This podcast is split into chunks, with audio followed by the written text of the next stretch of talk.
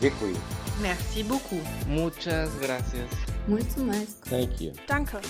Der Podcast über das Danke sagen von der Evangelischen Kirchengemeinde Lippstadt. Heute mit Alexander Tschense.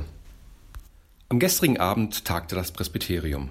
Online, per Computer und Telefon. Natürlich waren es auch die Corona-Nachrichten, die unsere Diskussionen bestimmten. Doch in Erinnerung bleibt ein anderer, ein echter Wow-Moment. Eine junge Mutter möchte ihre Kinder taufen lassen. Da sie selbst nicht evangelisch ist, braucht sie dafür die Zustimmung des Presbyteriums. Sie hat aber auch keine evangelischen Paten, die in solchen Fällen erforderlich sind. Betroffene Gesichter auf dem Bildschirm. Dann der Vorschlag.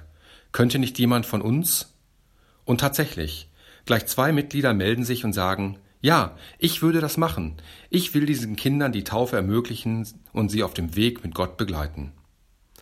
Ausgerechnet bei einer Online-Sitzung, in der die physische Distanz am größten ist, bekommt der Satz aus dem Taufevangelium Dank christlicher Nächstenliebe eine besondere Bedeutung. Lasset die Kinder zu mir kommen und wehret ihnen nicht, denn solchen gehört das Reich Gottes. Danke für diesen besonderen Moment. im Podcast hörten Sie heute Alexander Tschense